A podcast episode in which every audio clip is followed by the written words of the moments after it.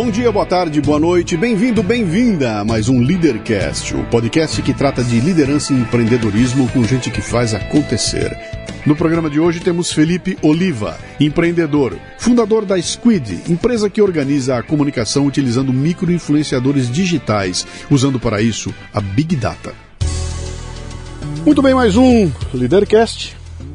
Eu sempre abro contando como é que o convidado chegou até aqui. Dessa vez foi uma agência de comunicação a NR7 que mandou para mim um, um, um, e-mail, né? Luciano, tô com um cara legal aqui. E no e-mail eles contam, ó, ele é, ele é isso e faz isso. Fim. E ali eu procuro não e além, que é para não estragar a surpresa da, da, do bate-papo aqui, né? O programa começa com três perguntas, que são as únicas que você não pode chutar, o resto você pode inventar à vontade, né? E seu nome, sua idade e o que, que você faz. Maravilha. Bom, primeiro, Luciano, super obrigado pelo, pelo convite. É um prazer estar aqui com vocês. Espero que a gente consiga fazer um papo super dinâmico, tenho certeza que vai ser. E vamos lá. Meu nome, eu sou Felipe Oliva. Eu completei agora 30 anos. E aí, qual que era a terceira pergunta já? E o que, que você faz? E o que, que eu faço? Claro, eu sou fundador da Squid, é a primeira empresa a trabalhar com tecnologia e marketing de influência de forma totalmente data-driven e totalmente automatizada. E vim contar um pouquinho dessa história para vocês. Acho que tem, tem, tem bastante coisa legal que a gente vai tratar aqui no, no programa. 30 anos de idade, bicho. Estou diante de um millennial da pega. O meu Café Brasil que foi publicado hoje é o 738 Encantador de Millennials é o nome dele. Você precisa escutar depois, que só a trilha sonora já vale a pena no programa. Ah, muito legal. Mas eu, é a única. Eu brinco que eu sou, que eu, eu, eu, completei agora 30 anos, mas meu espírito aqui é, é velho. Já é velho, né? Já é velho. Nasceu onde, Felipe? Eu sou de São Paulo, nascido aqui, morei aqui minha vida toda. Oh, tem irmãos? Tenho, tenho um irmão, um irmão mais velho e uma irmã mais nova. Tá. O que, que seu pai e sua mãe faziam ou fazem, né? Só para entender em que ambiente você cresceu. Claro. É, o meu pai ele é, ele é ex-militar e minha mãe ela é psicóloga, uhum. e, mas acabou assumindo os filhos. Né? A, a, é aquela a mãe de é, a profissão é, é ser mãe mesmo. Tá. Virou uma baita mãe. Nenhum dos dois era empreendedor. Nenhum dos dois. Ah, não tinha o bichinho do empreendimento, não estava em casa. Nenhum dos dois. Ah. Qual era o teu apelido quando você era criança? O que, que era? É, meu, meu apelido sempre foi Fê. Fê, Fê, Fê. O que, que o Fê queria ser quando crescesse? É, eu, era, eu sempre fui muito curioso. Né? Desde pequenininho eu era o rei de, de abrir eletrônico e, e fingir que ia arrumar e quebrava um monte de coisa. Mas sempre que aí, aí foi aí que foi assim, não, ele vai ser engenheiro. Né? Então, Sim. desde o começo, por, por ter esse, esse lado de, de, gostar de tecnologia, de mexer, de quebrar, eu falei, ah, e, e bem exatas, né? acho que essa era uma característica. Eu falei, ah, vou, vou fazer engenharia. Não, não, era um sonho de criança. Não. Não era nada. Era, foi, foi, você foi caminhando para lá. Foi indo, foi indo. E foi isso que você foi fazer? Eu foi fui. Isso? Eu fui. O que você fez? Eu fiz engenharia civil na Escola Politécnica, lá na USP. Pô, mas civil, cara. É. Civil faz prédio, não desmonta equipamento. mas então era muito engraçado, porque até hoje, né, no processo do vestibular você escolhe. É. Na minha época você escolhia uma grande área e aí você ia caindo ali aonde ia. Aí das, das, das áreas que eu, que eu caí, aí eu fui, eu fui conhecendo um pouquinho mais. Civil foi uma das que eu me interessei. Tá. Aí já, já mais maduro. E, e fazendo o curso, você achou que era isso mesmo? Tava legal? Era aquilo mesmo ou não? A gente combinou aqui só de falar a verdade. Vai, então, então vai. de jeito nenhum. É. Acho que o curso trouxe várias coisas de empreendedorismo é, que são legais. Eu vou, vou falar um pouquinho delas, mas eu não me identifiquei nem um pouco com a parte técnica. Para mim foi uma época ali, uns 5 anos ali, que eu me sentia um peixinho fora d'água. Você se formou mesmo, pegou o certificado na mão. Tá. Peguei, pensei, mas, mas, pensei em desistir várias vezes. Sim, foram, sim. foram cinco anos ali de idas e vindas. É, com que idade você se formou? Eu me formei com 20, 23. 23? É, 23 para 24. É, é, muito novo para pegar um diploma na mão e definir o que vai fazer da vida. Exatamente. Mas de repente você está lá, cara, com um negócio que não era a tua paixão. Já tinha uma paixão no meio do caminho? Apareceu alguma coisa assim? Foi no ambiente da faculdade que o, o empreendedorismo me picou, assim. Uhum. Acho que isso foi, foi a principal coisa. Porque eu tinha... A faculdade estava respirando um pouquinho do busca-pé que tinha tá, acabado sim. de. nasceu na faculdade e eles tinham acabado de vender a empresa.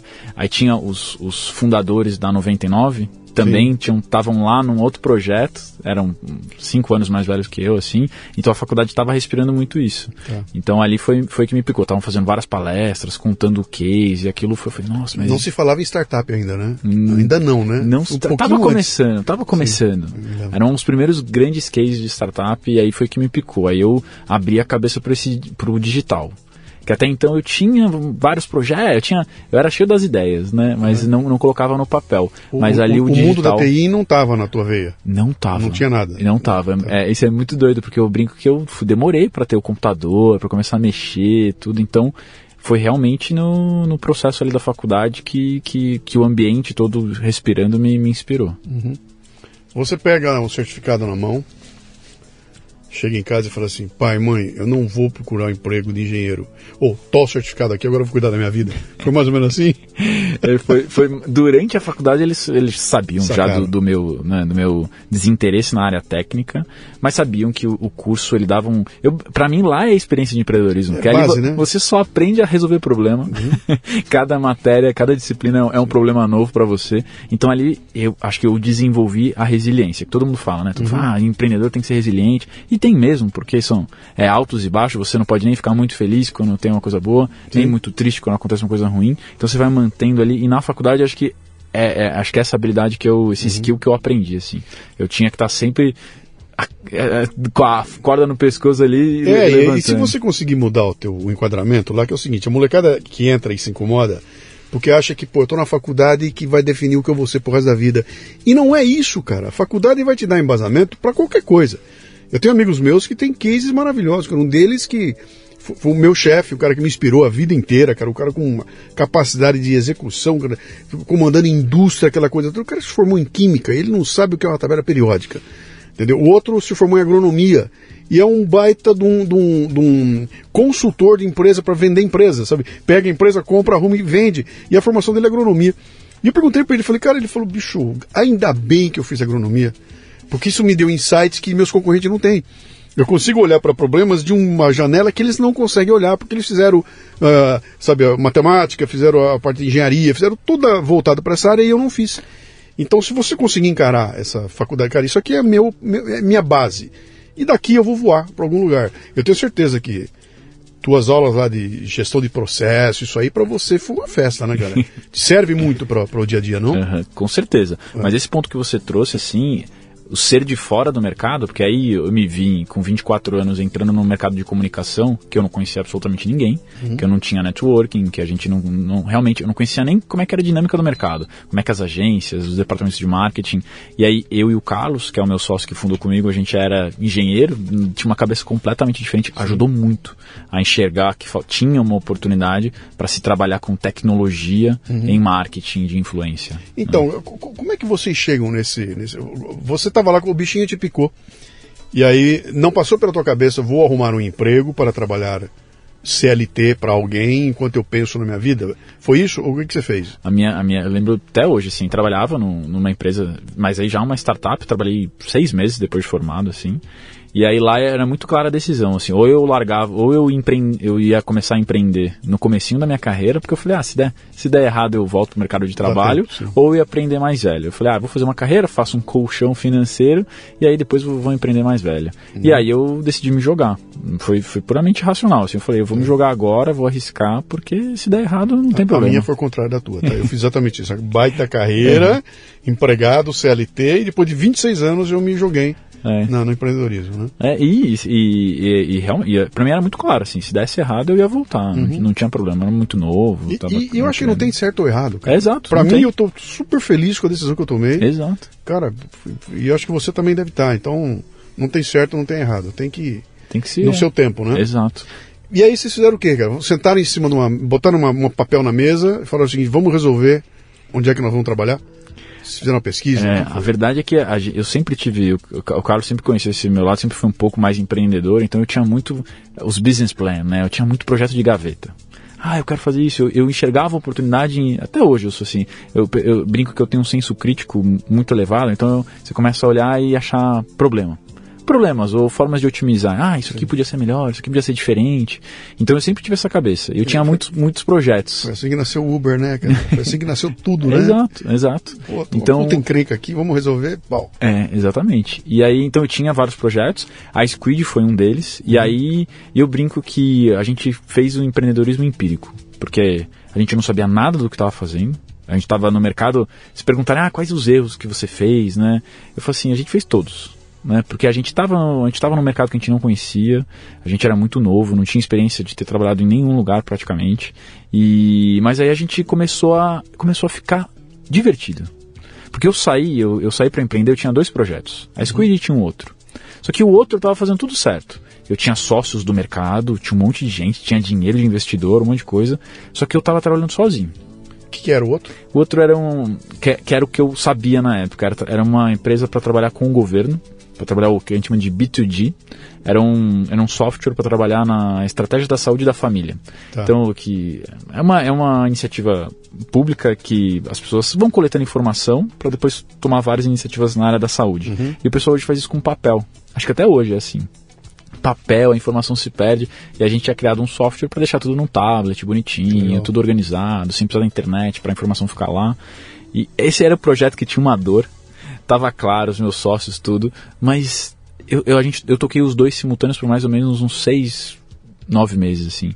E aí o, o, a Squid eu me divertia com o Carlos, a gente ia na reunião junto, a gente ia, a gente começou a escutar muita agência, muito departamento de marketing, eu, eu ia no LinkedIn, adicionava as pessoas e, e elas me recebiam e a gente batia um papo e a gente foi aprendendo muito o mercado. Ficamos uns 12 meses só fazendo isso, só conhecendo o mercado e validando várias hipóteses. E aí a gente foi ajustando o então, produto. O, o que, que era Squid? Como é que, como é que surge o, o insight para criar Squid? Ah, eu estava lendo um livro sobre viralização e ele contava um case muito, muito legal da Burberry, aquela marca inglesa. Sim. O que, que eles fizeram? Eles, é, acho que é de 2012, 2011, não sei. Eles começaram a usar a foto dos próprios clientes no e-commerce. Então você ia ver um cachecol deles lá no e-commerce, você não via um modelo. Era o cliente. Você viu uma pessoa. E aí isso estourou.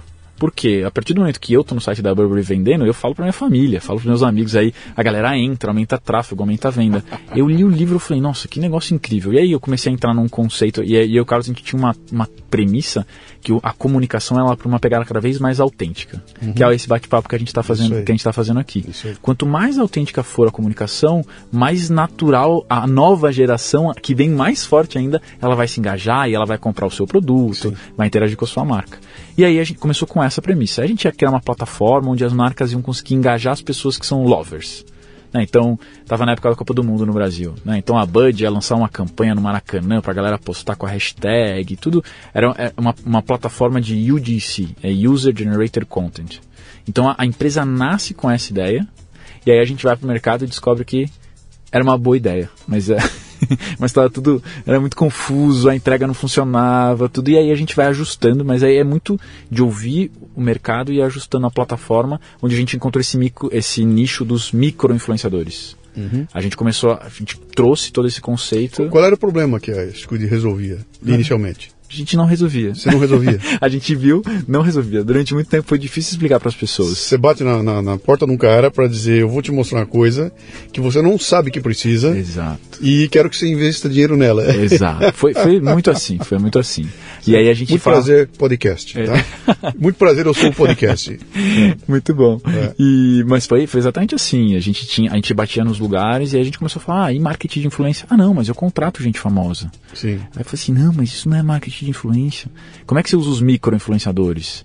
Ah, não, não trabalho com isso, não sei. E a gente começou a trazer esse conceito aqui no Brasil, isso lá no finalzinho de 2015, mais ou menos. 15, tá, tá. Aí a gente tá, começou tá. a falar de micro-influenciadores. Vamos, vamos, bater um pouco nessa tecla aí, que isso me interessa demais uhum. aí, né? Fazemos uma pausa na tua história e agora a gente vai discutir essa... Aqui é assim, então a gente é. dá uma saída para lá e para cá, né?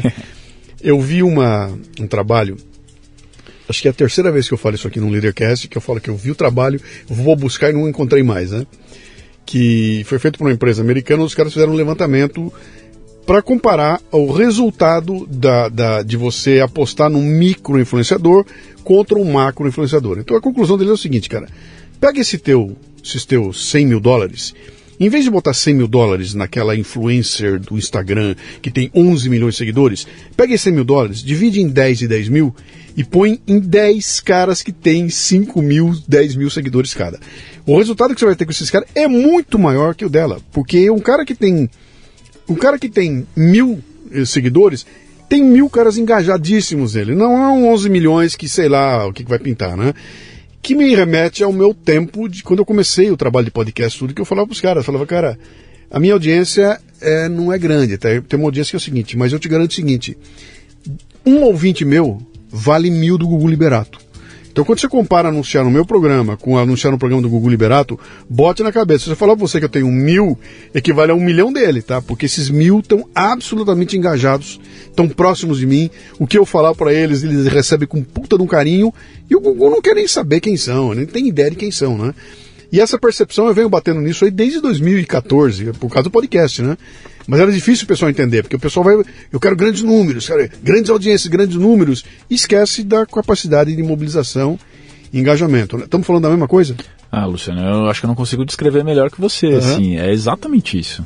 E, é, dura, e, e, e é, graças a Deus, eu acho que a gente conseguiu acompanhar uma tendência e isso está mudando. Cada vez mais eles estão entendendo a, a, necessidade do nicho. Sim. Ah, eu não, não vou mais comunicar para todo mundo. Ah, eu vou vender um chocolate para gente intolerante à lactose. Não faz o menor sentido você comunicar para todo mundo. Eu Sim. quero comunicar só para aquele nicho ali que... Que, que é tem, intoler tem intolerância à lactose. Então é muito do que você está é, falando. É a diferença. Você vai na Globo, a Globo é um tiro de canhão. Exato. Você vê no podcast, é sniper. É, né? exato. É, eu vou acertar e o alvo a gente, tiro. É, a gente, na Line Squid, a gente se vê num, num papel de vanguarda, de, de, foi a empresa que trouxe ciência para essa brincadeira toda, uhum. e é o que a gente está implementando cada vez mais algoritmo, cada vez mais ciência no, no que a gente faz, para mostrar. Tem horas que você quer dar um tiro de canhão, Sim. faz sentido. Sim. Ah, é, tem, tem o um porquê você usar tal. Mas em outras vezes, o tiro de canhão você não tem dinheiro para sustentar ele, é. muitas vezes é estratégia.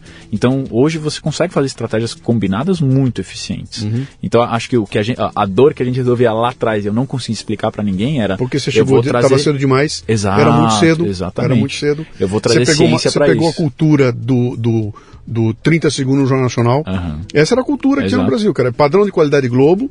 É, produtoras fazendo vídeo, comerciais de 30 segundos, cobrando 8 milhões de reais por 30 segundos. Essa cultura, a grande agência ganhando de montão em cima desse. desse e, era um, e, era um, e isso era um, era um segmento de negócio gigantesco e milionário no Brasil, né? Perfeito. E você chega com uma conversinha que ameaça quebrar isso tudo.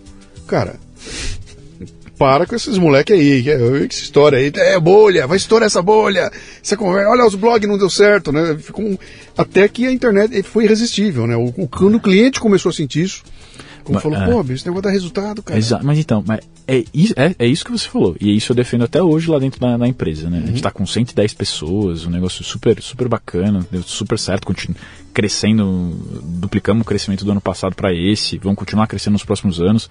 Mas eu falava pra galera, a gente só vai ficar nesse mercado se a gente se provar, Sim. se gerar valor. Se não gerar valor, a gente vai sair. Vai. Porque é um mercado com relacionamento, é um mercado com um monte de coisa. Então uhum. a gente vem ano a ano ganhando o nosso espacinho. Começou pequeno, um monte de gente não dava valor, mas aí a empresa foi gerando valor no ecossistema, aí você fica.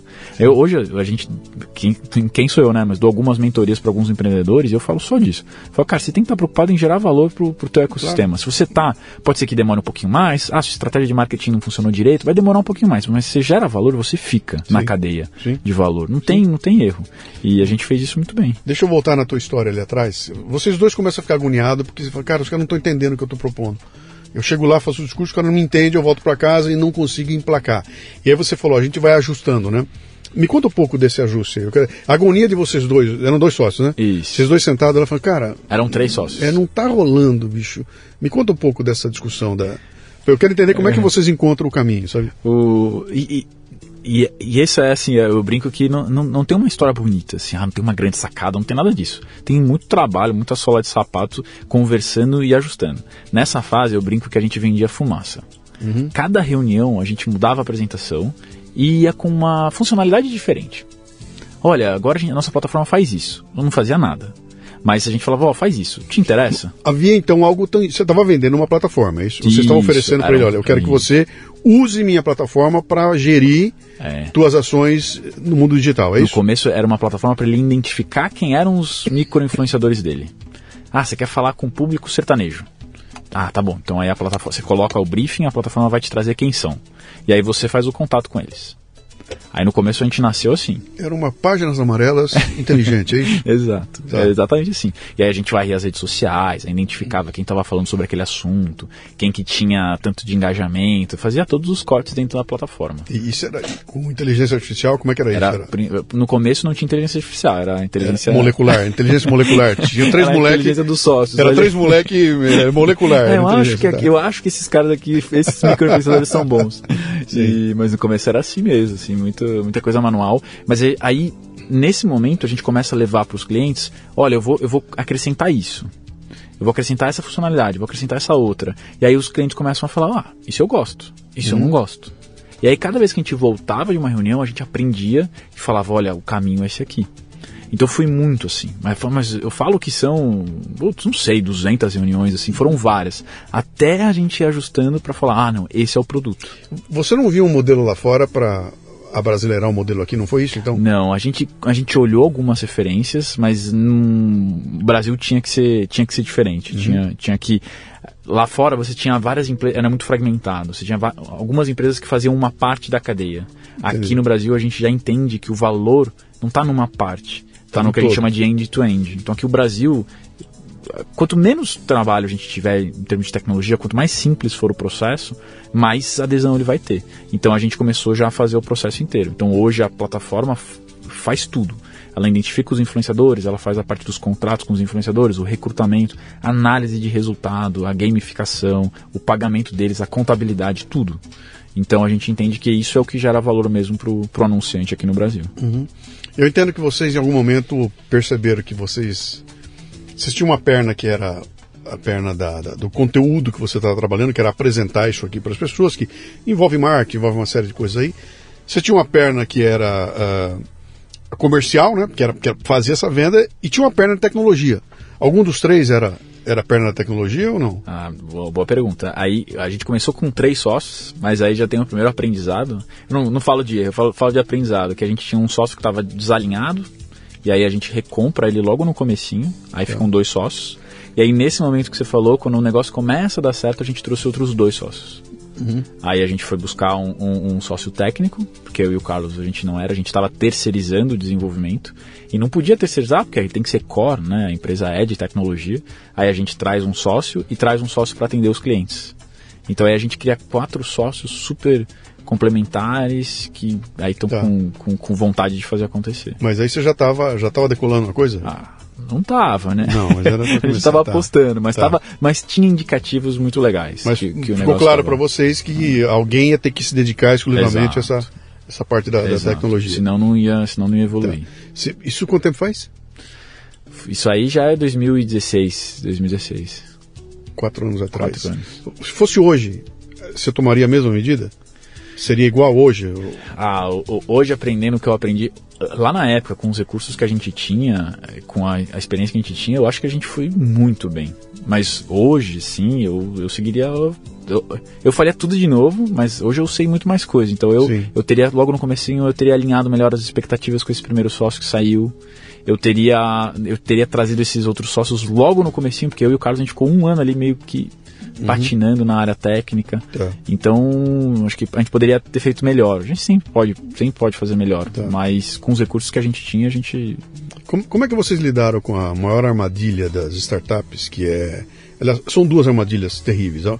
Uma armadilha é gestão do negócio, que o startup normalmente é, é, é, o artista que tem uma ideia brilhante e que descobre que alguém tem que ir no banco pagar conta e aí o negócio desanda porque não tem a pessoa, né?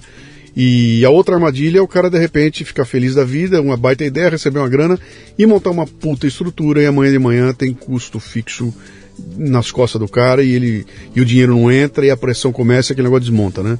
Vocês tinham essa consciência de, cara, custo fixo pequenininho vai aumentar na como é que fez como é que vocês fizeram? É, e até hoje assim a gente é extremamente conservador. A gente não se encaixa nesse perfil de startup que a, que, que a imprensa fala tanto, assim, a gente sempre Pô, teve... Com 100 cara na equipe, cara. É, mas a gente tem agora, que a empresa tem musculatura. Uhum. Desde o começo a gente falou assim, a Squid tem que ser lucrativa. nosso mindset sempre foi para geração de, de uhum. caixa para a empresa, geração de receita, enquanto várias outras startups têm, têm óticas de queimar caixa e, e de, não, tem, não tem certo ou errado, assim, tem modelos diferentes. Uhum. A gente sempre veio com uma política porque a gente precisava se provar. É diferente de você já ter um histórico, de poder tomar mais risco tal. A gente era dois, dois, dois meninos saindo da faculdade querendo brincar de empreender. Sim. Então a gente tinha que fazer, mostrar que a empresa estava faturando, gerando caixa, gerando retorno. Então a gente vem fazendo isso há quase seis anos. Uhum. A gente reinveste tudo que a empresa gera para continuar crescendo. Do, a gente acabou de comprar uma empresa esse ano e é tudo no recurso próprio. Do, uhum. a, gente, a gente levantou dinheiro logo nesse comecinho para poder se dedicar, assim, mas era para tirar o. Vocês fizeram todo a passagem das startups, o venture capitalist, anjo, seed money.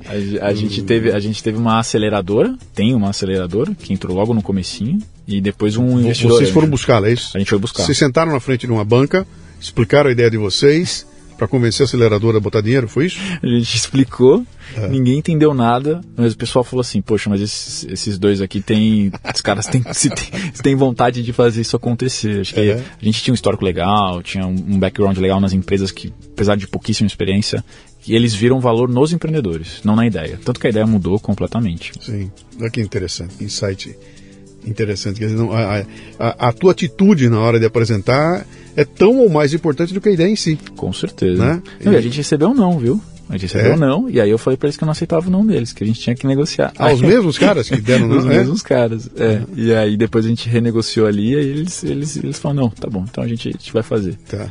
Então... E aí vocês saem de lá com alguma grana, entrou uma grana no negócio, você já tinha o caminho para essa grana? Ele já estava decidido onde é que esse dinheiro ia ser aplicado e tudo ou não? Ele ia ser aplicado principalmente para a gente formar uma equipe mínima uhum. para desenvolver o MVP. Né? Tá. Então, a gente tinha claro ali que... Mínimo produto viável, tá? MVP é o, é o, é o, primeiro produto que, que comprove que ele funciona e que pode entrar em, em alta linha de produção. Né? Exatamente. Né? E tanto que é, é, esse dinheiro era para ter durado 12 meses e a gente fez ele durar 18 meses. Tá. Porque a gente demorou para encontrar ah, o que, que a agência quer, o que, que, o, o, que, que o marketing quer. Teu cliente eram agências de. O que, quem era teu cliente? Nesse, nesse momento foram mais as agências. Eram as agências ou os departamentos de marketing? Agências de propaganda e de... de comunicação e departamento de marketing de grandes empresas. Exatamente, exatamente. Tá. Só que a gente começa nas agências porque era uma forma de, de ter um canal com mais capilaridade. Né? Uhum. Eu ia falar com uma agência e estava falando com cinco. 10 clientes. Tá. Então a gente começa nas agências, aí aprende muito da dinâmica do mercado, o que estão fazendo. Começa lá. Tá. Que experiência interessante essa aí, cara. Mas aí, quando é que vocês sentem que o bicho pegou? Uma hora pinta o primeiro cliente. Né? Como é que foi isso aí? Pintou de onde? Aí o primeiro cliente a gente para, vai fumar um charuto, tomar um uísque para comemorar. Uhum. E foi, foi, a única vez que a gente comemorou. Desde lá, então, a gente, a gente não a gente brinca que a gente só comemorou o primeiro cliente. Depois a gente Sim. entrou no fluxo de trabalho ali e acaba esquecendo. Mas foi o primeiro cliente que falou assim: eu realmente pago e pago seis meses disso aqui, eu quero ver o que acontece. Uhum. Aí depois vem um outro, vem um outro. Mas foi muito empírico. Não uhum. dá, assim, foi. Foi um momentinho e esse primeiro cliente entrou com quatro sócios já? Com quatro sócios. já, já com os quatro, é, tá. Já tava com os quatro. E. E aí foi. E era, mas a gente sempre teve.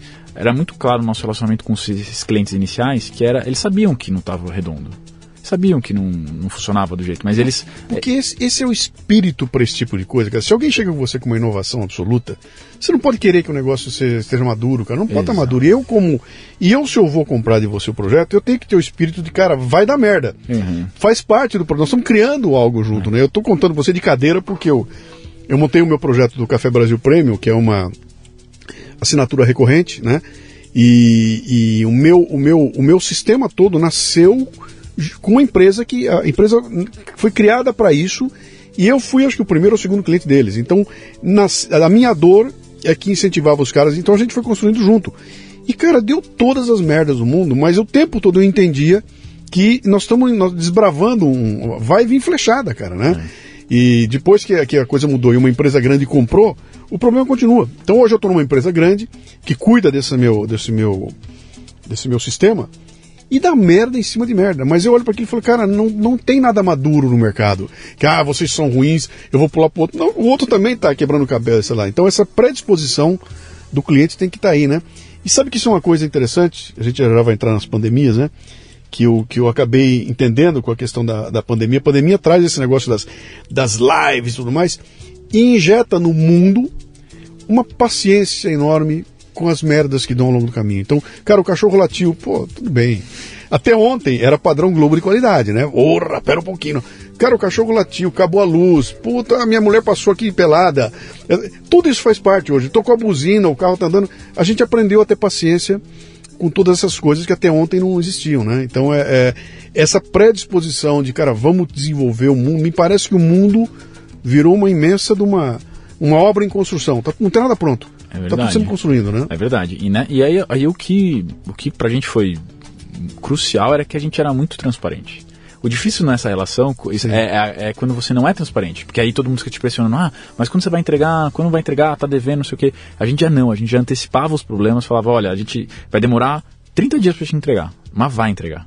E aí, então, é, esse relacionamento transparente ajudou muito a construir clientes que estão com a gente há, há cinco anos. Uhum. Então, ser transparente em tudo é, é o que me deixava dormir de cabeça tranquila. Sim. Né? Porque senão você fica. Eu, é, eu, muita coisa que eu nunca entendi, né? Porque o teu cliente, antes dele querer o produto entregue, ele quer ter certeza que você está preocupado com ele. Uhum. Que, pô, pera um pouquinho, os caras estão preocupados, estão me dando atenção, estão uhum. me ouvindo, né?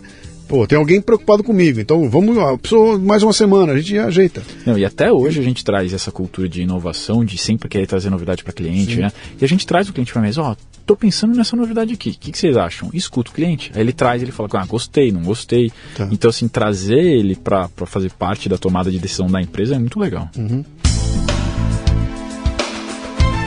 Você está ouvindo o Leadercast, que faz parte do Café Brasil Premium, a nossa Netflix do conhecimento, que redefine o termo estudar ao transformar o seu smartphone em uma plataforma de aprendizado contínuo. Para assinar, acesse confraria.café. De novo, confraria.café. Lá você conhecerá os planos para se tornar um assinante e ter acesso exclusivo aos bastidores da temporada do Leadercast e a muito conteúdo original. Além disso, contribuirá ativamente para que este conteúdo chegue para muito mais gente gratuitamente. Tem um plano lá que custa 12 reais por mês, cara, 12 reais. Uma latinha de cerveja quente. Todo mês, esse dinheiro fará com que você nos ajude a continuar crescendo e fazendo com que nossa voz seja ouvida por mais gente. Você estará contribuindo ativamente com nossa causa pela defesa da liberdade e da independência individual. De novo, vem para cá confraria.café. Deixa eu cutucar você um pouquinho antes da gente chegar na pandemia, né? Do esse como é que eu vou chamar isso aí, cara? Essa essa ecologia, esse ecossistema dos influenciadores digitais, essa coisa eh, estranhíssima, sabe? Onde os Whindersson Nunes coexistem com o velhinho, padre, não sei o que das quantas, cantor, que, cara, cada um de um jeito, cada um fazendo tipos de coisas diferentes e, e, e, é um mundo calcado na figura do humano, né? Você não está fazendo um negócio com uma empresa. Pode até ter uma empresa, mas tem alguém. Esse alguém que é o modelo antigo, né? Eu quero o Pelé para botar no meu anúncio. Eu preciso do Pelé. Se eu botar a Araciba Labanian falando no meu produto, as pessoas vão, oh, é Araci, etc e tal. Isso chega agora de uma outra forma, né? Só que você lida com seres humanos que não estão. É, é, eu acho que são raros aqueles que são profissionais. Você fala, cara, o cara tá profissionalizado. A maioria é gente que de repente explodiu, virou influenciador, tem um monte de gente seguindo, mas tá tocando aquilo como se fosse a, a o dia a dia. Acordei hoje de manhã, vou botar um negócio no ar, então não tem muita. Como é que é lidar com essa coisa? Vocês lidam diretamente com esses caras ou não? Sim, sim, com vários. Diretamente com eles, tá? Uhum. E como é que é esse mundo aí, cara? O que, que é? O que, que você enxerga aí? É, assim, acho que como todo mercado maduro, todo mercado em amadurecimento, eu enxergo várias oportunidades, né? Então a, a Squid tem um papel, a gente tem um, um, clube da influência, que é um portal de conteúdo lá, uma, a nossa comunidade com os influenciadores, em que a gente produz muito conteúdo para ajudar eles. Porque como a gente trabalha com muito micro, a gente quer gerar conhecimento para eles, gerar educação, como é que ele se prepara, como é que ele prepara o conteúdo dele, como é que ele aprende um pouquinho de audiovisual para evoluir, como é que a gente, então a gente fica, como é que a gente fala um pouco de saúde mental, que foi uma pauta na pandemia que a gente trouxe várias vezes, porque viver de criatividade não é fácil. Todo hum. mundo acha que é brincadeira, né? Ah, não, eu vou. Ah, o cara produz um conteúdo aqui e tal, mas é, é, exaustivo, porque você depende da sua criatividade. Uhum. Então a gente procura trazer muito conhecimento, então tá aí a oportunidade de tentar fazer o, o mercado como um todo crescer. Né? Então, Você gente... trata esse povo como cliente teu também? Trata. Eles trata. são clientes teus?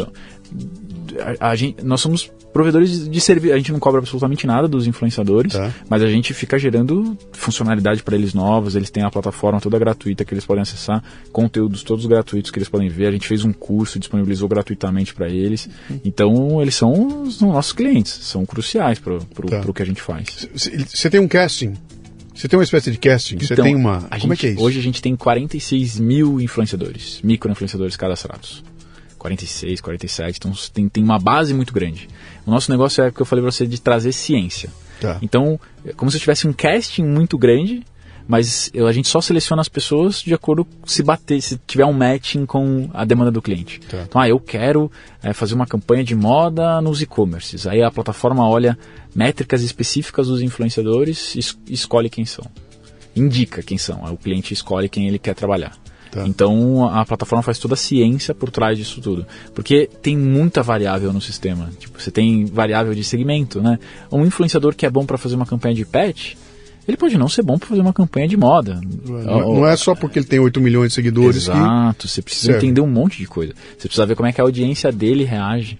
Tá? Então, às vezes não é só cruzar dado com o influenciador, você tem que cruzar dado com a audiência. Sim. Né? Então, vários casos. Às vezes faz, faz uma campanha de um produto para mulher, só que a base da influenciadora é 60%, 70% de homem. Então não vai ser efetivo. Então o que acontece no nosso mercado é que ele precisa de muito dado para dar certo. E aí tem muito cliente que fala, ah, eu fiz um teste aqui, não deu muito certo, tal, mas é, é porque você precisa de dados, precisa de profundidade para o negócio acontecer. E uhum. com os microinfluenciadores você vai precisar de escala. Então você vai precisar trabalhar com muitos microinfluenciadores para o negócio fazer um, um barulho legal. Uhum. Então é um pouco disso que a gente faz. Pô, que interessante isso aí. Como é que vocês é, é, montaram então esse sistema que você montou, que deve ter um banco de dados gigante, né? onde você comunicou ao mercado, atenção, se você tem um Instagram que tem acima de 5 mil. 5 mil seguidores, você entra aqui, preenche essa fichinha, põe teu nome aqui, me conta quem é você que nós vamos investigar. Perfeito. Aí você tem alguém indo lá e dando uma olhada no que o cara faz. Aí tem um primeiro crivo tecnológico, né? Ele tem que obedecer umas, regra, umas regrinhas mínimas para conseguir se cadastrar efetivamente. Aí depois quando ele cai no sistema, aí tem, tem, tem olhar de curadoria, tem várias outras tem outro tá. tem outros filtros técnicos também no processo. Uhum. Mas é assim mesmo. E, e, aí quando aparecer algum, alguma coisa, você mandou e a agência vai escolher, dos 10 que você mandou, escolheu 8 e a agência que vai tratar com eles, você saiu fora do sistema. Isso. Não, aí a gente opera hoje no modelo de full service. A gente Opa, ajuda todo legal. o processo. Todo o processo. Tá. Então, todo o alinhamento do briefing dentro da plataforma. A gente pega o briefing, sobe na plataforma. Os influenciadores são notificados tudo via push, SMS, e-mail. E aí a gente cuida do, do processo inteiro mesmo. É, é interessante porque a gente olha para essa história que você está contando.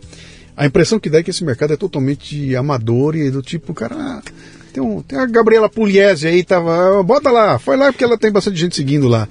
E não é assim, tem ciência nisso aí, né? E você você bateu muito nessa tecla logo no começo, né? Falando da questão da ciência e com Big Data você deve estar lidando com isso, inteligência Exato. artificial e tudo mais, né? Como é que vocês estão é, é, implementando isso no, no negócio de vocês aí? Porque isso é, é relativamente novo, eu tive aqui algumas entrevistas a respeito com coisas assim geniais, o cara me explicando como é que o Big Data funciona para te dar informação on time. Do, dele chegar e falar o seguinte, cara, o, o, o, sistema nos disse que o Gugu tinha que botar. É, é, é, real. O Gugu Liberato tinha que botar o paletó de novo, porque quando ele tirou o paletó, ele perdeu a audiência. Ele vai no ponto do Gugu, põe o paletó. E o Big Data estava fazendo isso, né? Você fala, cara, isso está num nível de, de, de sofisticação muito adiante do que a gente imagina, né? Vocês estão agindo assim, então com esse tipo de acesso, tem tecnologia para isso? Conforme tem, é, perfeito. Acho que a gente está numa fase de que a, a própria máquina está aprendendo, né? Então quando fala de machine learning, a gente cruza um monte de dado. Então, ah, eu sei que o influenciador de moda fez uma campanha e não vendeu muito. Ah, por que, que ele não vendeu muito? Deixa eu entender. Aí a, a, a, gente começa a aprender com as próprias campanhas, por isso que o volume de negócio que a gente trabalha, o volume de influenciadores, gerou dados suficiente para a gente permitir essa sofisticação. Então agora a gente começa a cruzar cada vez mais os dados para ficar cada vez melhor. Uhum. A chegar num nível de falar assim: olha, para essa campanha aqui o influenciador tem que postar uma foto com uma camisa roxa. Acho que isso é um sonho.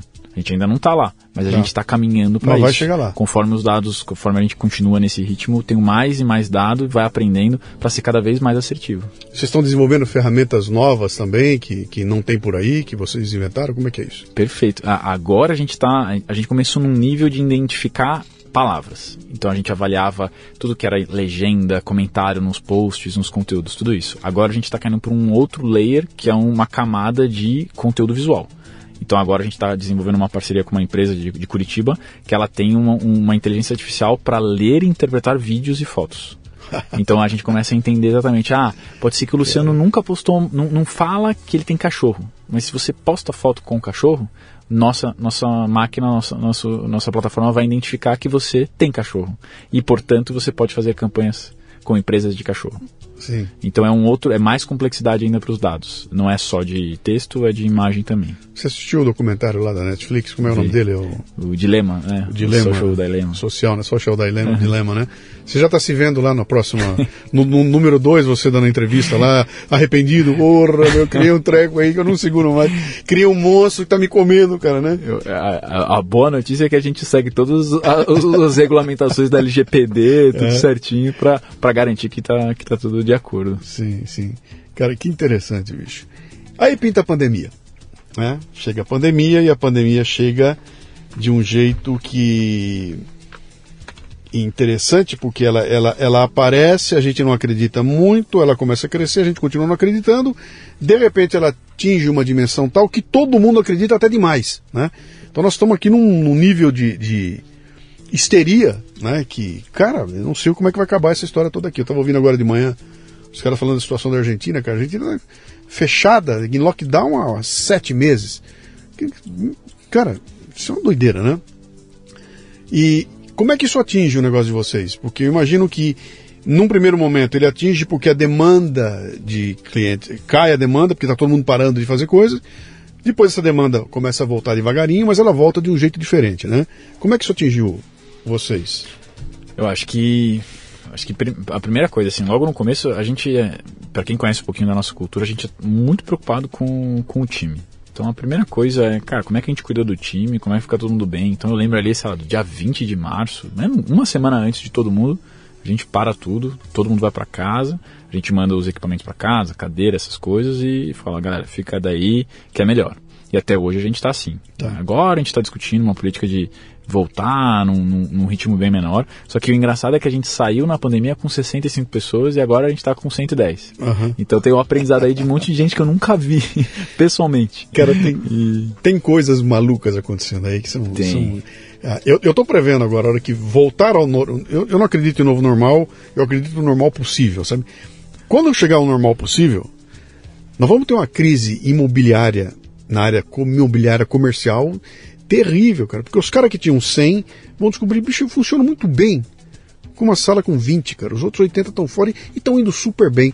E vai sobrar espaço. com vai certeza. sobrar escritório. O que a gente viu é a gente contratou pessoas de várias cidades diferentes. Sim. Que a gente não contratava só de São Paulo, né? A gente tem escritório em Curitiba também. Que era um modelo que você não tinha. Você não, tinha, isso como modelo. Não tinha, eu nem olhava uma pessoa de, de, outro, de outra cidade. Eu olhava, mas tinha que trazer para São Paulo. Claro. Agora não, agora a gente realmente está todo mundo trabalhando e está e tá funcionando muito bem. Sim. Então o, ambiente do escritório vai mudar bastante, vai ser um ambiente mais de convivência. Vai virar um showroom. É. Outro dia eu tive uma discussão aqui interessante dizendo o seguinte, cara. é, olha, olha onde a gente chega. Se você performar bem na empresa, se você tiver um resultado legal, se você tiver bem legal, você vai ganhar um prêmio. Você vai poder ver a patota e se encontrar com eles. Só isso que eu tenho que fazer hoje, obrigatoriamente. Eu tenho que encontrar todo mundo todo dia, vai virar o plus, né? Se você for legal, você pode vir encontrar a turma toda, a gente vai se reunir aqui e vamos. É verdade, não, a gente vai, mas muita coisa vai mudar. Eu acho que no começo foi- as pessoas foram meio levianas, Uhum. saindo já, soltando um monte de regra. Que o a mundo gente vai aprender. Claro. A gente vai aprender, a gente vai se adaptar, assim como a gente vem fazendo. E, e acho que essa adaptação vai acontecer porque, por conveniência, é, sabe? Você vai descobrir, cara, é muito conveniente que o cara não tenha que sair da Vila Ed para vir aqui na Faria Lima, cara. O tempo que ele ia gastar lá, ele está produzindo na casa dele, é muito conveniente. Fica aí, cara. É, né? é isso E, mesmo. mas precisou da pandemia para quebrar essa. Precisou. Mas ali no comecinho da pandemia, acho que todo mundo toma um susto. Acho que é muito que a, no- nossa primeira a nossa primeira reação é como é que eu ajudo os meus clientes. A primeira coisa que a gente percebeu foi assim que o, o fluxo de compra mudou. A jornada do consumidor mudou. O cara que antes ia no shopping lá comprar alguma coisa, ele não tá indo mais no shopping. Então, vários clientes nossos uhum. que começaram a fechar loja física, um monte de coisa, a gente falou, cara, para onde que vai essa, esse pessoal? Ah, vai comprar lá no digital. Então a gente começou a rodar muito estudo para passar para os clientes falando, olha, o comportamento agora de março a abril está sendo esse aqui. Março, abril e maio mudou. A gente tem que se preparar para isso. Então ali no começo todo mundo toma um susto, todo mundo pausa, uhum. mas aí depois que esse susto meio que acaba, o pessoal entende um pouquinho a dinâmica, da, o novo, essa nova dinâmica, aí a gente é, um, a gente é, a gente é beneficiado com a pandemia, porque todo mundo vai para o ambiente digital. Claro. Quando a gente vai para o ambiente digital, a gente tem mais dados, a gente consegue ser mais assertivo, a gente tem mais coisa. Levar o tráfego pro digital é mais fácil do que levar para uma loja física, né? Porque Sim que às vezes a pessoa vê o post do influenciador, mas pô, até eu ir no shopping, na loja sim, e tal, sim, é, sim, é, é, uma decisão mais, mais demorada. Então, aí o um negócio é impactado positivamente. Não sei nem se dá pra falar assim, né? Que a pandemia é uma desgraça.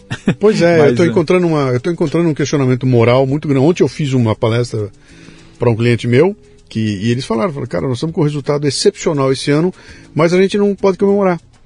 Entendeu? Porque para nós o resultado excepcional significa que tem gente doente. É. Né? Então é, é, é não dá pra, nem para comemorar. Nós estamos com um número historicamente e não podemos comemorar. Sabe, dá essa batida. Se eu estou indo bem é porque é graças a uma tragédia, né? É complicado isso. É, exatamente. E, mas eu acho que assim, do ponto de vista, os, os e-commerces já vinham crescendo muito tal, Sim. e a pandemia acelera um crescimento que já, já, já, ia, já ia acontecer. Sim. Podia demorar um, dois anos, mas ele ia acontecer. Você falou que você em algum momento deu para os seus clientes uma dica aí que, moçada, tá indo para o digital. Né? Isso não está além da, além do trabalho que vocês fazem? Com certeza. Mas aí tem uma postura mesmo de, de da, da, empresa mesmo de um papel nosso de querer ser cada vez mais estratégico com, com os clientes. Uhum. Eu quero, não quero ser só um fornecedor. Eu quero realmente ser, ser estratégico, quero ser o, o parceiro dele, que quando ele tem problema ele me chama, quando ele tem uma comemoração ele me chama também. Uhum. Então a gente tem esse papel de, de ser. O pessoal fala consultivo, né? Eu, a gente está preocupado em que ele atenda o resultado dele. Se ele atender o resultado dele, consequentemente ele vai lembrar de mim e vai Sim. continuar me, me ativando. Sim. Então é, a gente está sempre preocupado está gerando valor. Exato. Está gerando valor para ele. É. Gerando valor.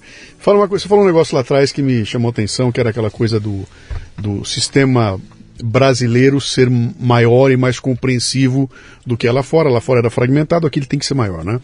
Uh, hoje você já consegue olhar para fora e ver empresas fazendo o que você faz, do jeito que você faz lá fora, ou o Brasil continua uma coisa única?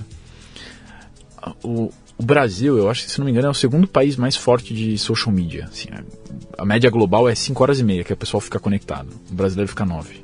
É, acho que se, se, se, por semana, alguma sim, coisa assim. Sim.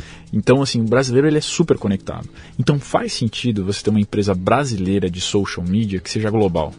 Porque ela aprende muito rápido. Uhum. Então, a, a, gente tem algumas referências, mas eu, eu e o Carlos mesmo, a gente tomou uma iniciativa mesmo de parar um pouco de olhar para fora e acreditar no que a gente está fazendo. Sim. Então a gente compra uma empresa esse, esse, ano, lá em março, a gente compra uma empresa com uma visão completamente diferente Cara, no do começo que é da pandemia, é. quando todo mundo pisa no freio, vocês vai. É, a gente estava a gente estava negociando desde o final do ano passado. Só que a gente assina mesmo os contratos, a gente começa a ver a pandemia ali, mas a gente fala, não, é, é o futuro mesmo. A gente compra uma empresa que cria, desenvolve comunidades online. Então ela consegue criar são comunidades white label, com uma, uma carinha super legal e para você reter, desenvolver e reter audiências online. Uhum. E para mim, a comunidade é a evolução do marketing de influência. Mas eu não tenho dúvida nenhuma. Cara. É, mas ninguém assim no mundo olha isso. Sim. E a gente tomou esse, esse, esse passo e falando, não, vamos acreditar nisso. Eu mesmo. dei uma entrevista agora de manhã, uma rádio de Natal. E eles estavam comentando sobre essa mudança toda. Eu falei, cara, o que está acontecendo agora? E o ter... a gente chegou nessa conversa quando começou a falar de curadoria de conteúdo e tudo mais, né? Eu estava dizendo para eles, falei, cara, é, é, é, o valor vai estar aí, tá? Porque a parte de tecnologia, aquilo que o dinheiro pode comprar, isso vai equalizar, cara. Tem dinheiro, você faz, né? Ah, vamos, com o dinheiro você faz à vontade. O que, que vai ser o diferencial?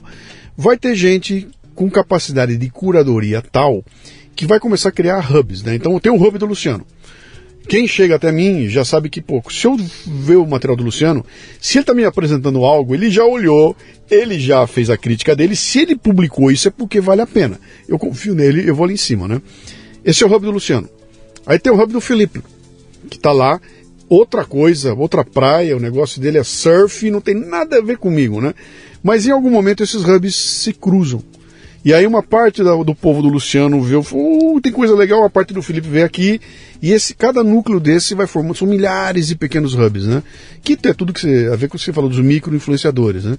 E alguém que conseguir trafegar por esses hubs, meu, vai ser uma festa, porque é você falando com o Luciano, se tiver bem, bem falado, eu vou contaminar o hub do, do o teu, que vai ser contaminado aí, o teu grupo do Telegram, algum agente do meu grupo que também está no teu grupo. Ó, oh, cara, eu vi no grupo do fulano isso, tá aqui também. Começa, é um negócio. É, é exa cara, é exatamente é, isso. É um, é um animal, é, é um bicho vivo. E esse negócio da curadoria de conteúdo, acho que você trouxe perfeitamente. O que, que a comunidade é? A hum. comunidade é um lugar onde o conteúdo está curado. Sim. Onde as pessoas falam sobre um determinado assunto e tem o mesmo interesse, os mesmos, os mesmos assuntos estão falados lá dentro, e a gente quer trazer um pouco isso para o mercado de comunicação, como é que a gente faz isso? Uhum. O mercado de comunicação inteiro está pautado nas. Né, até hoje esse mindset está mudando, mas as, as marcas impondo o que, que tem que sim, ser feito. Sim, sim. Né? Ah, compra aqui, faça aquilo, faça aquilo. E eu já eu estou escutando vários vice-presidentes de marketing que estão falando com a gente, tipo assim, ah, estou entendendo que é cada vez mais sobre participar das conversas e não impor as conversas. É exatamente. E é isso muda tudo. Porque aí a marca sai de um papel responsável de produzir e impor todos os conteúdos e ela passa a curar. Sim. Ah, eu quero falar de surf. Ah, quem são os surfistas que eu vou patrocinar? Quem são os criadores de conteúdo que eu vou uhum. patrocinar? Quem são as pessoas que eu vou trazer para minha comunidade? E, e tem uma coisa que esses caras não sacaram ainda, e aí eu vou te dar experiência própria, tá? Eu tô nesse negócio de comunidade desde o Viber, Viper, o avô do Telegram lá atrás, né? desde lá, que quando eu montei a primeira comunidade minha, pequenina, um grupo ali do Viper, né? E essa, cresceu a comunidade, então hoje eh, chama-se Confraria Café Brasil, e aí tem a do Café Brasil Premium. São comunidades que eu acabei achando o Telegram, o Telegram para mim se revelou o, o, nirvana das comunidades, cara. Puta, o que a gente consegue fazer no Telegram, eu não consigo fazer em lugar nenhum, né? Aquele negócio cresceu de tal forma e se transformou num ser vivo com vontades e pensamento próprio. A comunidade passou a criar conteúdo que ela mesma consome. Começou a acontecer a, a mobilizações na comunidade que estão completamente fora da, da, da minha. Eu, eu não estou fazendo nada lá. E eu descubro que tem um grupo paralelo que nasceu para aprender inglês. Então, aí tem um cara, ficou doente. A comunidade se reúne inteirinha, cara, e vai socorrer o cara, que nunca vira o sujeito na vida, mas há um grupo e aquela virou uma coisa uh, viva e inteligente se uma marca cai ali dentro e consegue o goodwill com esses caras, meu, aquilo vira uma loucura. É. E eu comecei a, a, a, tratar isso com quem patrocina o meu podcast. Então, fiz o, o Café Brasil agora, veio a Perfeito Sorvetes. Eu pego a Perfeito Sorvetes, levo na comunidade e falei, gente, a Perfeito está patrocinando o podcast que vocês tanto amam. Vai todo mundo lá para dentro das redes da Perfeito e a, e a, mensagem é a seguinte: Perfeito, muito obrigado por patrocinar o Café Brasil. Você fala, cara, esse negócio é tão louco que os caras de marketing não conseguem entender o que está acontecendo. Entendeu? Porque é uma reação, primeiro que eles nunca tiveram. Você não consegue me dar um, um e-mail que você recebeu de um cara dizendo muito obrigado por ter anunciado na Rede Globo. Isso não existe, né? E de repente os caras começam a ficar, o que está acontecendo aqui? Está começando a chegar um monte de input, está entrando no, no Face, está entrando no Instagram, um monte de gente para agradecer porque a gente patrocinou o podcast. Isso está além de vender sorvete. Né? E está além de fazer propaganda de sorvete. Isso é você conquistar o coração das pessoas é. por conseguir penetrar nesse, nesse, nessa família, né? Nessa grande família. Esse é o efeito. A gente tem vários cases de comunidades que começaram. Hoje tem uma comunidade de, de cabeleireiros, tem 80 mil cabeleireiros lá dentro. Ah, os caras são apaixonados por aquilo. Porque aquela comunidade mudou a vida deles. Sim. Porque foi lá que ele aprendeu conceitos básicos e aí depois ele fez um, um curso e aprofundou ainda mais e conseguiu cobrar mais e, e, melhorou a vida dele. Ah, tem uma comunidade de médicos que falam de inovação. 185 mil médicos lá dentro. Sim. Só falando sobre inovação. Ah, como é que eu me mantenho sem, é, a gente acredita no, no, no, lifelong learning, né? Que a gente fala. As, as comunidades elas vão ter esse papel crucial. Uhum. Eu vou querer estar sempre aprendendo. Uhum. Ou aprendendo ou consumindo um conteúdo de entretenimento, alguma coisa, mas eu, eu tô sempre aprendendo. Uhum. Então quando você vai para essas comunidades que a gente fala assim, mais B2B, mais de negócio, a pessoa vai ficar na comunidade a vida toda. Vai. Porque ela sempre vai aprendendo conceitos e, novos, e, e quando Você, e quando você se, se apega à comunidade, cara, qualquer coisa que eu descobrir, eu vou contar pros caras. É, é. Não tem essa, guarda pra você, hein? Ó, descobri um negócio novo aí que só não vou contar para ninguém. Não, os caras na hora, eles vão lá, meu, acabei de descobrir um site legal. Mas isso tá totalmente conectado ao nosso negócio quando a gente fala da colaboratividade. Sim. A gente acredita, a gente começou a, tra trabalhar com mi vários micro-influenciadores uhum. e é um trabalho muito colaborativo. Sim. Não é mais, ah, eu vou vender um shampoo, vou vender aquele shampoo naquela mensagem. São 300 mensagens diferentes, todas com o mesmo objetivo, Sim. mas cada um se comunicando do seu jeito, impactando a sua audiência, a sua comunidade. E aí quando você vai para a comunidade, é, é o, col o, colaborativo que dá o resultado. Sim. São as próprias pessoas interagindo, o, o, organismo vivo que você fala. Pois é, esse treco tem vida própria, cara. Ah. Ele, ele, tá, ele já ultrapassou o que eu, eu, eu, eu olhei para aquilo e falei, cara, tem muito valor aqui. Com certeza. É aí que tá o valor. O valor não está no reclame, eu pagar uma grana para o Luciano me dar um espaço para eu poder falar com os caras que ouvem. Não é isso, cara é participação, é ativa, né, cara? Uhum. Tá lá dentro. É, é, é, a gente começou a montar o um esquema lá, pô, o brinde que eu dou é do cliente, então você vai ganhar um kit DKT. Quem é meu patrocinador? Ah, ninguém nunca tinha ouvido falar em DKT. Hoje uhum. DKT tomou conta, entendeu? Virou, porque os caras têm uma relação de carinho com aquilo, né? E, e, e acho que tem muito a ver, sabe? Se eu tô numa comunidade do influenciador X, eu tenho uma relação de carinho, qualquer coisa legal que você fizer para ele, está fazendo para mim também. Uhum. que sou fã, eu não gosto muito dessa imagem do fã, mas sabe, eu me aproximo de algum lugar que me dá algum benefício. Se você é o cara que está ajudando que esse benefício venha, eu vou transferir para você o carinho que eu tenho por ele, né? Uhum. Cara, que, é, isso é muito interessante, bicho, né? E pô, vocês estão montando alguma alguma estratégia para ajudar. Você falou agora há pouco que você estava dando algumas, alguns guidelines para o pessoal para. Ah, vou ensinar o cara a se colocar em cena, etc e tal, né? Do ponto de vista de marketing, eu, eu, eu sou influenciador e tenho aqui 20 mil seguidores. Todo o caso real, tá? 20,8 mil uh, curtidores no Instagram. Eu queria ter 100 mil, né? Vocês estão dando esse tipo de consultoria também? Eu não sei se é consultoria de. Cara, vamos fazer você Tá, tá, só tem 20 mil porque você está mal arrumado, porque você está falando errado, porque está publicando errado, porque teu linguajar é grosseiro. Vocês têm algum tipo de, de coisa assim? A, a, gente acaba tendo um, um, um, papel muito mais de trazer as boas práticas do mercado e como que ele tem que. A gente não olha individualmente cada um deles, tá. porque é um, o negócio está mais no. São, são vários influenciadores, então a gente viu no marketing de conteúdo a chance de escalar o education que a gente fala. Então a gente fica trazendo boas práticas de mercado, como é que ele, como é que ele aprende, como é que ele faz alguma coisa melhor, como é que o conteúdo dele pode ser diferente, como é, quais são as horas que ele tem que postar o conteúdo que tem mais engajamento. Uhum. Então a gente traz várias, como a gente tem acesso a pessoas muito renomadas, a gente traz para fazer uma live para os influenciadores. Então, ah, qual que é o assunto que vocês querem tratar? Ah, vamos tratar de audiovisual. Pô, vamos buscar no mercado quem que é essa pessoa, traz a pessoa e a pessoa faz uma live para eles, para tirar aquele dúvida. núcleo que você tem, pro teu grupo. Você a gente abre para todo mundo. Mas esse, esse pessoal tá, tá, num, tá localizado num lugar, você tem uma, você tem um, de novo, vou usar o meu exemplo. Você tem um grupo de Telegram com todos esses caras dentro? A gente tem a nossa comunidade. A tua comunidade. É, que é o clubedainfluência.com.br. Tá. Aí lá tem tudo, lá eles acessam todos os materiais.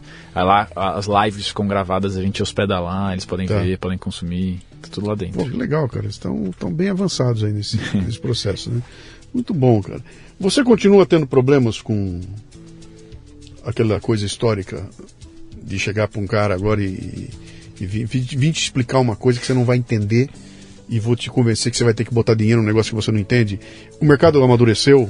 Você quando você chega você já, já, já sabe do que se trata e Hoje, hoje a gente tem, hoje, graças a Deus, a gente está numa posição que a gente é prospectado por vários investidores que querem investir no negócio. E aí agora a gente entende o que, que a gente quer, né? E se, se realmente é o melhor caminho, se faz sentido ou não. E, a, e hoje, quando a gente senta numa mesa com o departamento de marketing, graças a Deus hoje você já olha, tem uma linhazinha.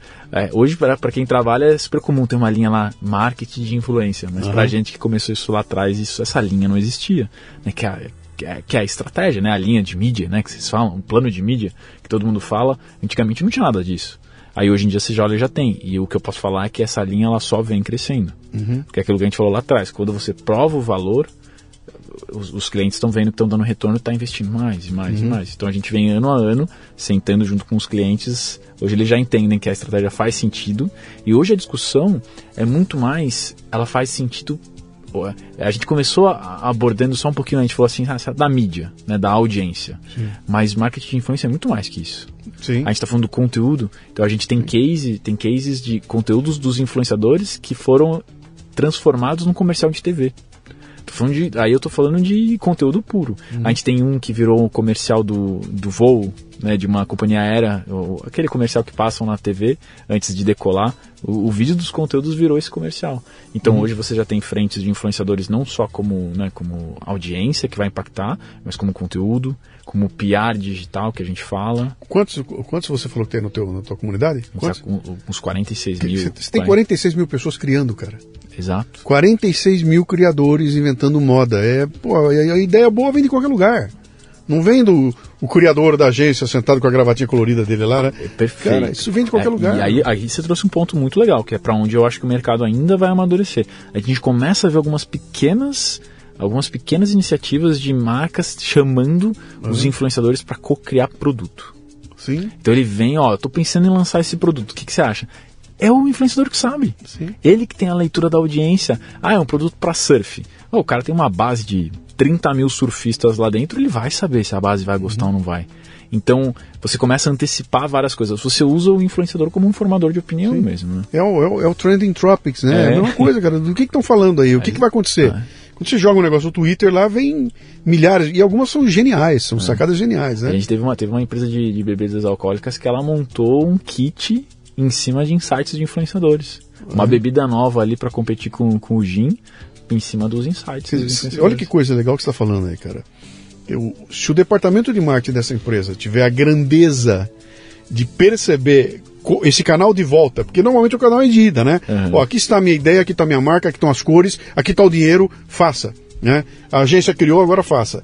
Tem um outro canal de volta que esses caras ainda não, não perceberam, bicho. Espera um pouquinho, eu, eu já falei, agora deixa eu ouvir. É. E nesse ouvir pode pintar. A gente está trazendo esse conceito mudanças. da cocriação. Toda Sim. hora a gente está falando bastante, olha, é importante fazer um workshop, a gente traz e vai. Mas é um, é um processo, é um always on. É uma uhum. nova prática de mercado que. Que muda completamente que muda tudo. tudo né? O que, que, você acha que vai acontecer com, com esse. Tem uma, uma velha indústria que está está desmontando devagarinho, e tem uma nova indústria que está crescendo, que é absolutamente caótica. Eu, o exemplo que eu dou é o seguinte: os dinossauros estão morrendo e estão sendo substituídos pelos velociraptors. Né? Quem são? São dinossauros menores, mais ágeis, mais rápidos, que precisam de menos comida, gastam menos energia e atacam em bando e destrói o dinossauro grandão. Nós estamos assistindo isso acontecer. Só que chegaram as bactérias, que vão acabar com os velociraptors. E a bactéria sou eu. É, o, é um cara sozinho que de repente montou uma máquina aqui e tem o um podcast, virei uma mídia, tem um canal, tem o meu hub. Milhares de bactérias destroem um, um dinossauro, né? Nós estamos assistindo tudo isso acontecer ao mesmo tempo. Os velhos estão. Ah, tem um. E vai. Você consegue ver essa, essa diferença? Porque você lida com bactéria e lida com dinossauro ao mesmo tempo. E também com o Velociraptor no meio, né? Você consegue enxergar essa. Hoje, é, eu, eu volto naquela premissa que a gente falou um pouquinho do começo, assim. Acho que algumas das empresas precisam se perguntar o valor que ela está gerando na cadeia. Uhum. Porque aí você vai começar a diagnosticar várias empresas que hoje não geram tanto valor e estão ali querendo segurar o desenvolvimento do mercado e querendo ficar ali presa num, num negócio que não funciona mais. Então, o que eu vejo hoje é, quando eu vejo as bactérias crescendo tudo, é impossível segurar tudo isso. Segura. É impossível. Então, você tem que realmente... Essas, essas novas instituições, essas novas empresas, elas vêm para mudar totalmente o, o, paradigma do mercado. Então, você pode fazer o que quiser, mas você não vai conseguir resistir a ela. Não dá, não dá para mudar. Então, o que eu vejo é, é, realmente assim, essas empresas vão começar a ganhar cada vez mais relevância. Uhum. Cada vez mais os dinossauros vão ficar com dificuldade é natural, porque como é que eu me reinvento, como é que eu volto a gerar o valor que eu gerava antes. Então eu acho que o mercado vai passar por muita mudança e vai ter muito espaço para coisas legais. Eu acho que isso, isso é uma. É, eu acho que o, o, colaborativo que a gente falou ali também já, é, já é, tá é, tendo, o que vem. Né? Já está tendo, né? já tem coisas certeza. geniais surgindo aí que não surgiriam no ambiente uh, anterior. Com uh, certeza. Sabe aquela história que eu, eu, eu, um antítese que eu consigo ver? Eu, eu olho hoje, eu pego um disco da Beyoncé e vou olhar a música de sucesso dela tem 14 compositores, cara. 14 caras para escrever uma música e a letra deve ser Hi baby, yes, yes, uh, uh, hi baby. 14 caras para fazer aquilo, sabe? Aí você pega a ficha do disco, 25 caras para fazer não sei o quê. Cara, é um, é um, é um modelo gigantesco que só consegue sobreviver porque é a Beyoncé, que carrega, ela carrega bilhões, né? Mas se você trouxer isso pro nosso mundinho aqui, não vai rolar, cara. Eu não vou conseguir. Um cara tem que fazer a música, outro tem que gravar, e a gente vai e bota no ar um videozinho meia boca, põe aqui e tem 25 milhões de views. E não precisou de ter nada disso no meio do caminho. Quer dizer, é uma quebra completa de paradigma e essas duas coisas estão vivendo lado a lado, cara. Uhum. A, a, gente, em algum momento eu achei que a grande mídia absorveria. O fenômeno Justin Bieber seriam Justin Biebers. Eles surgem e vão para a grande mídia e explodem, né? Mas isso durou pouco. Não está sendo assim, cara. É Esses caras estão explodindo a revelia da grande mídia. Você vê caras com canais aí gigantes. o próprio Whindersson Nunes, vai. O Whindersson chega em 11 milhões de seguidores sem grande mídia, cara. É verdade. E, é que, e, e, você não consegue. Como é que você gerencia um negócio desse? Como é que você. É, é complicado, cara. É um mundo completamente. Eu fico. Como é que, animado de falar disso aí, porque eu, eu Cara, eu tô com 64 anos de idade. E eu assisti a chegada do computador e eu tô vendo esse momento acontecer. Então, para mim, é fascinante, cara, porque estão uhum. acontecendo coisas que ninguém nunca imaginou. A gente ficou focado na, no desenvolvimento da tecnologia, que ia melhorar a vida da gente de comunicação, e estão agora discutindo. Vamos voltar ao, ao, ao a, Netflix, ao documentário. Uhum. O cara falou, cara, nós estamos discutindo uma, um, um sistema maravilhoso naquele lado negro. Tem um lado negro dele que ninguém imaginou que podia acontecer e que está causando problemas sérios aqui, né? E eu estou vendo isso tudo acontecendo ao mesmo tempo. Então, para mim, é fascinante, cara. Não, o que, eu, o, que eu, o que eu gosto, assim, do meu perfil, desse, desse dinamismo todo, ele traz uma série de oportunidades. Sim. Então, é, é muito legal, assim. Se você tem uma boa ideia, se tem vontade de fazer... Hoje, todo mundo consegue fazer o, o nosso sonho dentro da Squid, é que a gente consiga fazer com que os, os influenciadores consigam cada vez mais viver daquilo que eles amam. Sim. Então, cara, eu sou um especialista. Isso não era possível, né?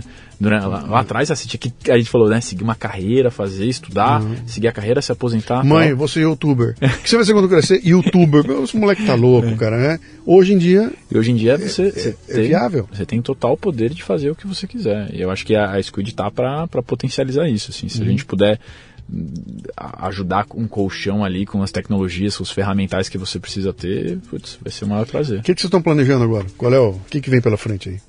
A, tá... a, maquininha está azeitada, o, sistema de vocês está funcionando, ele chegou onde vocês queriam. É claro, sempre tem o que mais fazer, mas uhum. ele está ele tá, ele tá no, no que vocês queriam? 200%, graças a Deus. É o sistema proprietário. Proprietário. É de vocês. Proprietário. Tá. E hoje a gente está com mais de 300 clientes assim, simultâneos, a gente já rodou mais de 4 mil campanhas, então tem muito aprendizado, um volume violento de, de, de, trabalho. E, mas assim, foi ao longo desses seis anos, sabe? Foi, foi, foi amadurecendo, foi evoluindo, foi. E hoje a gente está super contente. A gente tá, mas a gente é sempre inquieto. Aquilo que eu falei, aquele aspecto da inovação, acho que não dá para parar. Porque é o que a gente está falando, o mercado, e ainda mais social media, é tão dinâmico que que separa Agora, veio o TikTok. Sim. Né? Então, ah, surgiu do nada, e a, a, pandemia também acelera isso. Veio uma rede assim, aí todo mundo tá trabalhando tal, como é que faz? A gente foi a gente é procurado direto para saber, ah, como que eu me posiciono, o que, que eu faço. Então, não dá para parar. Então a gente está cheio de novidade, a gente olha, a gente já a gente está no Brasil, mas a gente já está olhando um pouquinho mais para fora também, então a gente já tem alguns clientes fora, a gente conquistou um primeiro cliente na Europa, então a gente vai, vai, vai ter muita coisa boa que está por vir. Assim. Muito legal, cara. Bom, excelente, bicho. Grande, grande, grande, grandes insights aí. Eu tô, eu tô, eu como produtor de podcast, eu sou um desses influenciador, uh, influenciadores digitais preocupado com a desorganização dessa área. Mas me parece que as coisas estão começando a, a se encaixar e, e, e a se organizar. E acho que grande parte disso é o é o amadurecimento do cliente, né? São os caras que têm dinheiro para investir que vão ter que ter maturidade para saber, cara, eu, eu, eu, depende de quem eu alimentar. Sabe? É o fenômeno João Kleber. Enquanto tiver nego botando dinheiro, aquela porcaria fica no ar, cara. Aquilo vai ficar indefinidamente porque tem nego botando dinheiro lá. Até que alguém fala, pô, pera um pouquinho, pega essa grana e põe algo que preste melhor, aí aquilo acaba, né? E agora vai ter um, ter um esquema de seleção natural acontecendo assim também, né? Com certeza, com Mas, certeza. Acho que vai ser um, vai ser um bom momento. E... É sempre mudando, sempre evoluindo, né? Legal. Como é que eu faço? Se eu quiser conhecer o trabalho de vocês, eu quero saber qual é o nome do livro, qual é o filme, qual é o site, como é que é? O que, que tem? Acho que o. Pra quem, pra quem quiser saber um pouquinho mais da história, assim, da, da Squid, quiser mandar um, um, uma mensagem pra gente, tem o nosso site, que é squidit.com.br. É, o Squid é com S mudo, né? S-Q-U-I-D. Isso. S-Q-U-I-D, o Squid. Isso. itdetatu.com.br. Squidit. Squidit.com.br. Isso. O, o, o, o it tá junto com o Squid? Tá junto. Squidit.com.br. Perfeito. E aí pode mandar também um, um, para um e-mail para contato arroba squidit.com.br. É, quem quiser me adicionar no LinkedIn, acho que é a rede que eu posso mais ajudar ali no pessoal. É Felipe Dias Oliva. Estou lá à disposição. Quem quiser mandar uma mensagem tô, e eu puder ajudar de alguma forma, vai ser, vai ser um maior prazer. Uhum. Curiosidade que não pode terminar o programa sem ela. Da onde vem esse nome Squid, cara? Essa pergunta que a gente pede para ninguém fazer. quando... Acho que eu deixei pro final, é, viu? Muito boa. Quando a gente, quando a gente começou o, o, a empresa, a gente queria criar uma coisa mais divertida, então o logo tinha uma, uma lulinha que ela tinha vários tentáculos com várias fotos que ela tirava. Então a gente ia personificar a marca. E aí a gente deu o nome de, de Squid, né, que é a Lula, porque ela realmente tinha vários tentáculos e estava fazendo várias coisas simultâneas. Sim. Então ele nasceu daí. Aí É. ficou, o pessoal gostou, a marca ficou, e É, a, gente é fez bem um, sonadão. a gente fez um rebranding ali e ficou ainda mais forte. Tem som de desenho animado. Squid é, é um onomatopeia de desenho animado, né? Isso aí. É, mas Legal. deu certo. Grande Felipe, obrigado, cara. Acho que valeu, né? É, Você trouxe um insight bem interessante aí. Eu adoro conversar com a moçada que tá na ponta, sabe? Que vocês estão desbravando aí um mundo completamente novo aí, me atrai demais. É um mundo onde eu tô também navegando nele, né? Embora eu seja um, uma espécie de um dinossauro do podcast, né? Mas eu acho que tem realmente tem muito caminho para ser, tem muita coisa para ser desbravada aí, cara. E quando eu vejo minha mãe com 83 anos de idade, eu estou com um problema aqui no meu Facebook, não sei o que, eu falo, cara, que mundo maluco que nós estamos que nós estamos vivendo aí, porque isso, isso é irresistível, né, cara? Com certeza, não tem e, volta. E essa coisa do mobile, então, isso traz uma uma eu tava com a minha filha na hora do almoço, eu tava falando com ela. Ela, pai, esse treco de reconhecimento facial me ferrou porque eu não lembro de mais nenhuma senha. Essas coisas estão mudando a vida da gente numa, numa profundidade que a gente não percebeu ainda, né? Eu não tenho mais autonomia, cara. Se eu sair de casa sem celular, eu não sei quem eu sou. É verdade, é Você verdade. Como lidar com isso, Mas, cara. é, com certeza. E, a gente, e é aquilo que a gente falou, né? A gente vai se adaptando tudo, vai ser cada vez. Uhum. As coisas que vêm para ajudar, elas vão ficando. E, a- e acho que a pandemia, a gente discutiu um pouquinho disso também. Ela veio realmente para acelerar algumas coisas, Uhum. mas do nosso, do ponto de vista dos influenciadores, trouxe um aspecto muito legal, né? Que as pessoas perceberam que são todos iguais. Sim. Todo mundo é igual, né? Então, o influenciador tá lá em casa, aparece alguém na câmera, a luz não tá do jeito que tava antes. Tá angustiado também, tá, angustiado, tá, morrendo tá de medo. cansado de ficar Sim, em casa. sim, legal. Então isso foi muito legal. A gente falou bastante disso também no começo da pandemia. Ótimo. Bem-vindo, meu caro. Muito Grande obrigado. abraço, muito bom conhecer vocês aí. Sucesso, viu? Eu que agradeço, Luciano, pelo convite. Muito bem, termina aqui mais um Leadercast. A transcrição desse programa é exclusiva para assinantes da Confraria Café Brasil e do Café Brasil Premium. Lembre-se, confraria.café.